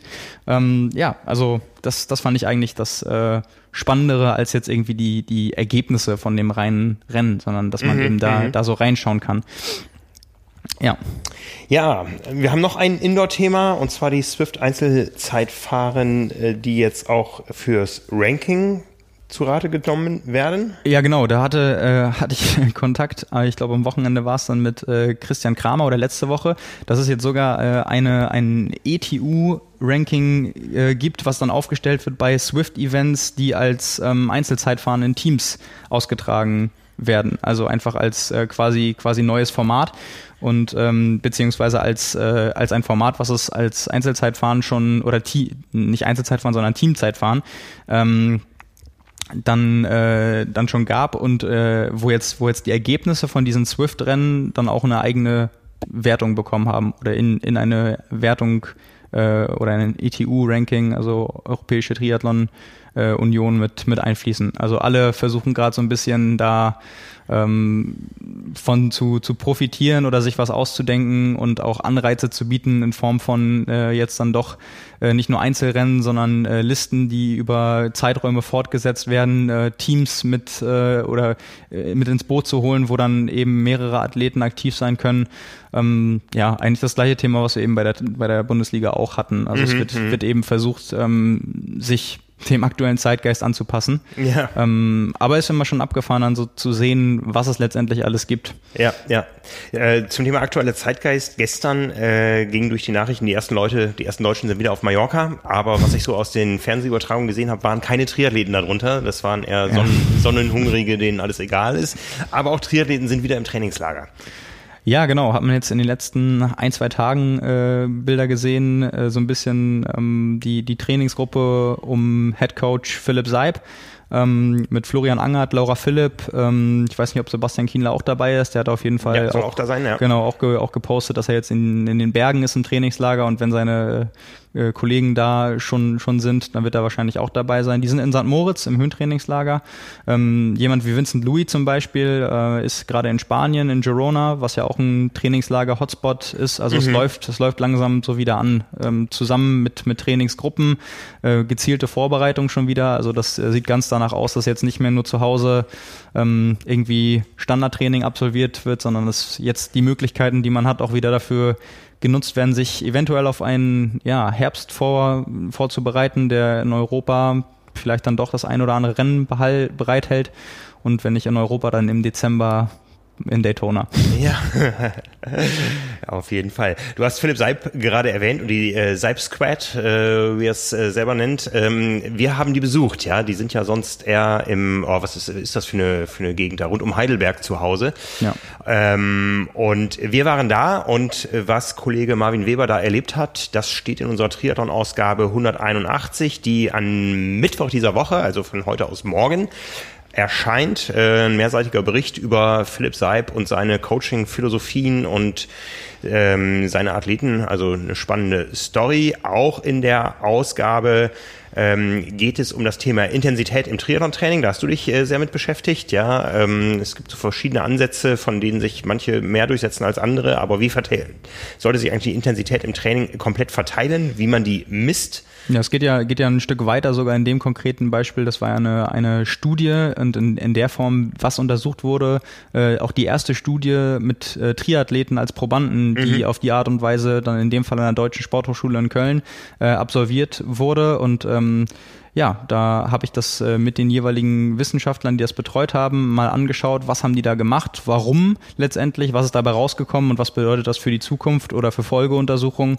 weil so Trainingsintensitätsverteilung betrifft ja irgendwie alle ähm, genau. gleichermaßen und ist ja auch immer ein spannendes äh, auch Dauerthema. Ja, das Stichwort ist äh, polarisiertes Training. Wie weit bringt das, die Trainingsintensitäten so weit auseinanderzuziehen, ähm, dass es eben keinen Mittelweg gibt, sondern nur die extrem langen, langsamen Geschichten und die schnellen, kurzen Geschichten. Ja, dann, äh, wie man die Intensitäten denn misst, das äh, weiß jeder inzwischen da draußen. Äh, Powermeter beim Radfahren sind ähm, äh, ja, gang und gäbe im Triathlon und wir haben uns mit den aktuellen Modellen und auch den verschiedenen Messverfahren auseinandergesetzt, wo genau wird gemessen und was gibt der Markt gerade her und worauf muss man achten, wenn man sich da was anschafft. Wir blicken voraus auf das Thema Ironman Hawaii 2021, gleich zweimal im Februar und im Oktober. Da, ähm, ja, äh, Schauen wir uns mal an, was so die Besonderheiten sind eines äh, einer solchen Periodisierung, die es da gibt. Äh, ganz aktuell beschäftigen wir uns mit dem Thema, was wir heute auch schon angesprochen haben, mit der Hitze, die jetzt äh, in den Triathlon-Trainingsalltag einzieht. Ähm, es geht um äh, das Thema ähm, Training, wie muss ich mich im Training darauf einstellen. Es geht um das Thema Ernährung, Verpflegung, worauf muss ich mich einstellen, ein paar medizinische Hintergründe und auch um das Thema Sonnenschutz und Kühlung. Ja, das sind so einige der Highlight-Themen aus der Ausgabe. Startgelder, Startgeldrückerstattung, ein Dauerthema, ein Dauerbrenner dieser Saison. Da haben wir noch mal ein bisschen äh, gefragt, wie es so bei einzelnen Veranstaltern aussieht. Ja, von daher und ich durfte modeln. ich musste modeln. Zur Corona-Zeit haben wir gesagt, wir behalten das alle im kleinsten Kreis und ich äh, durfte modeln. An dem Tag hatte ich Rücken, man sieht es auf einem Bild. Oh nein. Aber nur, wenn man es weiß. ja, dann äh, sehen es jetzt alle. genau. Ja, also für Trainingslager haben manche Sportler da draußen keine Zeit. Gerhard Müller ist vielen da draußen ein Begriff. Wir haben ihn schon mal ausführlich porträtiert in unserer Zeitschrift. Jetzt haben wir ihn nochmal online erwähnt, weil Gerhard deutsche Triathlon-Abzeichen sammelt und zwar die deutschen Triathlon-Abzeichen in Gold. Dafür muss man im Jahr zehn, zehn Triathlons absolvieren, die allesamt jeweils, wo sie stattfinden, einfach eine genehmigte Veranstaltung sind, genau. aber zehn, zehn pro Jahr ins Ziel bringen. Ich glaube, die, eine Summe aus zehn Kurzdistanzen muss es sein. Genau, Ende, ne? mindestens. Ne? Genau. Ja, genau. ja, und da ähm, hat Gerhard jetzt natürlich ein Problem, aber er, ist, äh, er wäre nicht Gerhard, wenn er nicht sagen würde, ich nehme das Problem in Angriff. Also das ist ja wirklich so verrückt. Also für die Leute, die ihn nicht kennen, der ist jetzt mittlerweile 74 Jahre alt, hat in seinem Leben äh, über 400 Triathlons absolviert, ja. dabei aber parallel in seinem Alter lange auch noch Handball und Fußball gespielt ja. und macht das einfach so nebenbei äh, aus Spaß und hat jetzt dann 32 Jahre in Folge es eben geschafft, das goldene Triathlon-Abzeichen verliehen zu bekommen. Was man extra für ihn eingeführt hat. genau, das ist ein wichtiger Punkt. Ja. Das kommt nämlich noch dazu. Also 32 Jahre in Folge und jetzt äh, war eben diese unglaubliche Serie äh, bedroht davon, dass eben keine Rennen stattfinden, weil er hatte sich, glaube ich, für, was waren es dann, 14 oder so, angemeldet, oder auf jeden Fall Minimum schon für 10 und die finden alle nicht statt. Ja. Und ähm, ja, dann hat er sich halt überlegt, was, was macht er jetzt? Und äh, ja, wie man das eben schon raushören kann, äh, der unternimmt halt eben alles, was irgendwie nur möglich ist, um äh, die Serie nicht reißen zu lassen, was eben bedeutet, dass er in Deutschland, Österreich und der Schweiz etliche Veranstalter angeschrieben hat, bis sie ihm zu sagen, dass die Veranstaltung stattfindet und er sich da dann auch anmelden kann. Und äh, jetzt hat er das eben so geplant, dass er auf zehn Rennen kommt, die stattfinden mhm. sollen und ist dafür bereit, teilweise 700 Kilometer oder mehr ähm, durch die Gegend zu fahren, um 500 Meter zu schwimmen, 18 Kilometer Rad zu fahren, 5 zu laufen. Ähm, so weit runter geht das dann äh, für einen Zeitaufwand von, ich weiß nicht, wie lange er dann dafür braucht, sagen wir mal anderthalb bis zwei Stunden und äh, das wieder zurück und am nächsten Wochenende dann wieder ein paar hundert ja, ja, Kilometer woanders hin hin, äh, weil ja, die kurzen Anfahrtswege, die gibt's jetzt nicht dieses Jahr. Ja, also ich erinnere mich an äh, die Zeit, wo ich politisch äh, sozialisiert wurde, äh, an einen Witz über unseren damaligen Außenminister, äh, der ging, äh, begegnen sich zwei Flugzeuge über dem Atlantik, in beiden sitzt Genscher. Also ich glaube, dieses Jahr kannst du sagen, wenn irgendwo Triathlon stattfindet, Gerhard ist am Start. Ja, das ist, ähm, das ist echt abgefahren. Und er hat die Regel, ähm, alle fünf Jahre macht er eine Langdistanz. Und das er wird 75 im genau, Jahr. Genau, er wird 75 nächstes Jahr und er will in Rot starten. Also äh, all das gebündelt gerade in diesen äh, paar Minuten an Informationen lässt, glaube ich, schon äh, durchklingen, dass es äh, ja ein, ein sehr ich weiß nicht, wie man das, also auf jeden Fall leidenschaftlicher Sportler ist ja. und nicht, nicht nur für Triathlon, sondern eben auch sportbegeistert in allen anderen Perspektiven.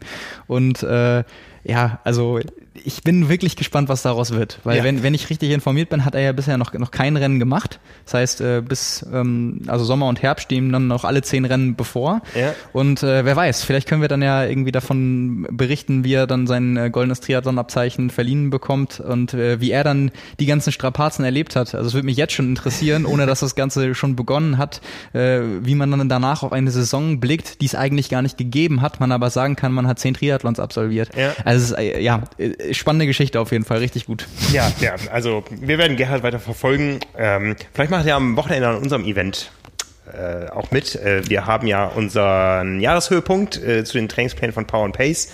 Ich habe schon letzte Woche was dazu erzählt. Ich möchte auch gar nicht äh, so weit darauf weiter eingehen, sondern den Leuten empfehlen, hört am Donnerstag rein. Da gibt es den nächsten Power and Pace Podcast mit Björn Giesmann, wo wir äh, über die Triathlon-Trainingspläne für den nächsten Monat, für den Juli sprechen werden, wo wir über alle neuen Pläne, die jetzt kommen werden, sprechen. Wir wollen ja ab jetzt äh, so ein bisschen breiter gefächert da auftreten, weil viele Menschen sich eben da draußen entschieden haben, dieses Jahr ist kein Triathlon-Jahr, aber ich möchte zum Saisonende noch Marathon, Halbmarathon, 10 Kilometer oder was weiß ich laufen. Also da gibt es äh, weitere Trainingspläne dann, über die wir am Donnerstag sprechen werden und natürlich auch über das Event am Wochenende. Nur nochmal äh, der Hinweis, dieses Mal gibt es keine Live-Übertragung, sondern der Film, der findet mit euch statt. Wir brauchen von euch ganz viele Filmschnipsel, die wir am Ende zu einem großen Ganzen zusammenschneiden. Alles weitere dazu am Donnerstag. Und auch du hast noch einen Podcast diese Woche, der kommt am Sonntag. Da geht es wieder um ein Fachthema und zwar um das Thema Eisen. Und zwar nicht Eisenmänner, sondern Eisen im Mann und der Frau. Ja, genau. Iron beschäftigt uns ja ähm, von der Sportart her. Ja. äh, nee, genau. Also es war ein sehr spannendes Gespräch, habe ich gestern aufgenommen. Äh, wirklich sehr tiefgreifend an vielen ähm, Punkten. Also wer da so ein bisschen Vorahnung schon hat oder auch schon ein Bewusstsein für das Thema generell, dass es wichtig ist, wichtig sein könnte, der kriegt da viele Zusatzinfos geliefert. Ähm, ja, ging hauptsächlich um, um Eisen, aber auch generell so um Supplementierung im Ausdauersport. Ähm, die Differenzierung zwischen Sinn und Unsinn. Wann macht was Sinn? Wie sollte ich dann an mich überhaupt dem Thema nähern ähm, und äh, gerade so dieser verbreitete Irrglaube, ähm, das ist alles irgendwie das Gleiche und ich nehme dann das, äh, was vielleicht am, am günstigsten ist oder ähm, sonst irgendwie mal so ein bisschen versucht, mit ein paar Sachen aufzuräumen oder so ein bisschen zu differenzieren. Ähm, ja, fand, fand ich für mich auch ein äh, per persönlich ein spannendes Gespräch, habe viel dabei gelernt. Ähm, habe ja auch schon mal erzählt, dass äh, mich das mit Eisenmangel auch mal betroffen hat, als ich versucht habe, äh, Blut zu spenden. Dann gesagt wurde, hier Eisenmangel und mal zu gucken. Und äh, jetzt auch gelernt, dass man dabei viele Fehler machen kann und dass ein Eisenpräparat nicht einfach ein Eisenpräparat ist und dass man äh, durch einen falschen Test auf Eisen auch äh, quasi Rückschlüsse bekommen kann, die fehlerhaft sind.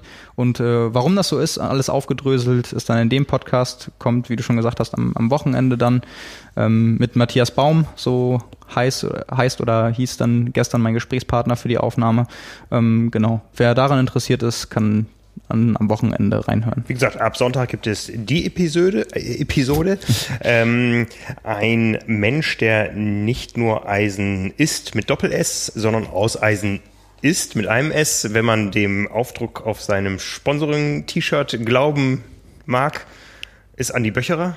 Ja. Konntest du mir folgen? Jetzt ja. im Nachhinein. Der Andi, der hat diese Woche die Einheit der Woche beigetragen. Genau, der Andi ist nämlich seit kurzer Zeit bei Strava, ist mir natürlich nicht entgangen.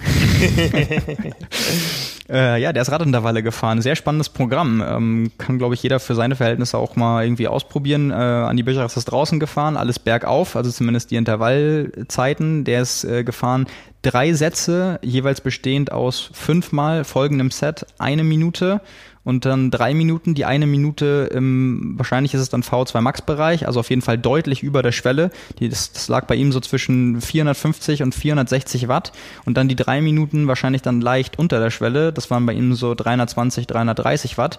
Ähm, dazwischen halt keine Pausen, also fünfmal durchgängig, eine Minute, drei Minuten, nach den drei Minuten wieder in die eine Minute rein. Ähm, macht dann pro Durchgang 20 Minuten das ganze Set dreimal und als Satzpause waren das immer so circa 20 Minuten den Anstieg wieder runterrollen und dann äh, das gleiche wieder bergauf.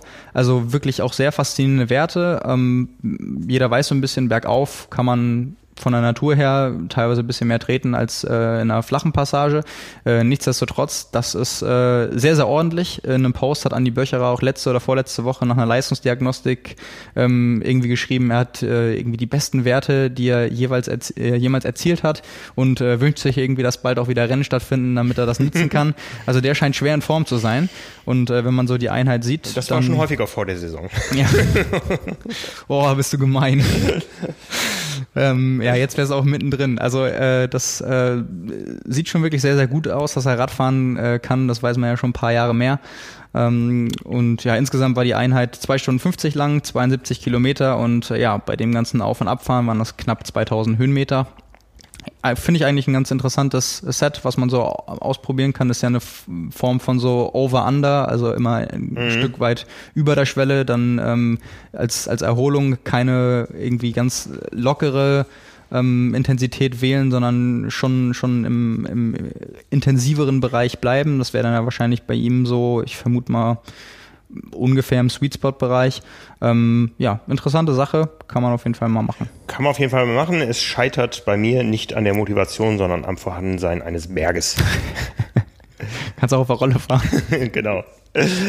Und schließen wollen wir mit dem Kommentar der Woche. Da hast du was sehr Nettes gefunden, was ich als Familienvater durchaus nachvollziehen kann. Ja, es ist äh, ein bisschen viral gegangen. Man muss dazu sagen, es klingt im Englischen halt und gelesen, wenn man so das, den Kommentar von dem Post sieht, äh, ist ein bisschen witziger, als wenn man es jetzt übersetzt und vorträgt. Ähm, Keira Demota, äh, Demato, ähm, ist eine 36-jährige, nicht voll professionelle Läuferin aus den USA, die sonst sonst Immobilienmaklerin ist und die hat jetzt in der Zeit von äh, Corona was echt Faszinierendes geschafft. Die ist nämlich 14 äh, Sekunden langsamer auf 5000 Meter gelaufen am gleichen Tag äh, wie ich mhm. am Wochenende und hat damit ihre Bestzeit um über eine Minute verbessert und ist damit quasi mit 36 Jahren äh, nebenberuflich Läuferin in die Laufelite so ungefähr reingerutscht äh, in Amerika. Das Ganze wurde auch in Echtzeit gefilmt, also die konnte dann nachweisen, äh, dass es wirklich so passiert ist, auch auf der Bahn. Und dann ähm, hat Flowtrack, ich habe Flowtrack vorhin äh, erwähnt, das ist ein großes Portal, das größte Laufportal in, in Amerika, hat dann gepostet auf Twitter hier ähm, so und so dann die, die Zeit und ähm, unglaubliches Ergebnis und sie hat das dann geretweetet mit einem Kommentar dazu ähm, von sich, äh, der dann einfach lautete so sinngemäß, das war eigentlich nur eine berechnete Leistung, damit ich noch rechtzeitig nach Hause komme, bevor der Cartoon meiner Kinder zu Ende ist und sie merken, dass ich nicht da bin. und das war wirklich so, also so eine lässige Antwort auf eine so krasse Leistung. Also da kommt einfach das größte Portal und erwähnt dich dann einfach, äh, nachdem du so was hingelegt hast und du hast nichts Besseres zu tun, als es so zu retweeten und so einen Spruch dazu rauszuhauen. Also es wurde tausendfach geteilt und äh, tausendfach geliked und so. Es war wirklich äh, ja sehr, sehr, sehr, sehr witzig auf jeden Fall. Ja, sehr schön. Also tausendfach teilen, tausendfach liken dürft ihr auch unseren Podcast, wenn ihr mögt. Ja, also bei iTunes freuen wir uns immer über fünf Sterne, auch über die eine oder andere nette Bewertung der letzten Tage. Ähm, ich habe ja letzte Woche da mein Projekt gestartet mit äh, Audiobegleitung der äh, Laufintervalle. Ähm, zuerst mit einer Klassikversion, dann noch ein oder zwei Tage später nachgelegt mit einer Rock-Version. Ich glaube, die wird deutlich besser ähm, akzeptiert. Hört mal rein, wenn ihr euch quälen wollt und dabei laute Musik auf den Ohren haben wollt. Viel Spaß dabei. Wie gesagt, wir freuen uns über jede schöne Bewertung unserer Tätigkeit, was wir hier tun, äh, über euren Gang zum Kiosk. Die neue Triathlon ist, wie gesagt, ab diesem Mittwoch im Handel. Ansonsten hören wir uns in dieser Konstellation am nächsten Dienstag wieder. Bis dahin gibt es zwei weitere Episoden auf diesem Kanal. Ja, viel Spaß genau. dabei. Ja, und bis zum nächsten Mal. Genießt die Sonne, passt auf euch auf, trinkt genug und vergesst den Salzstreuer nicht. In dem Sinne, ciao. Ciao, ciao.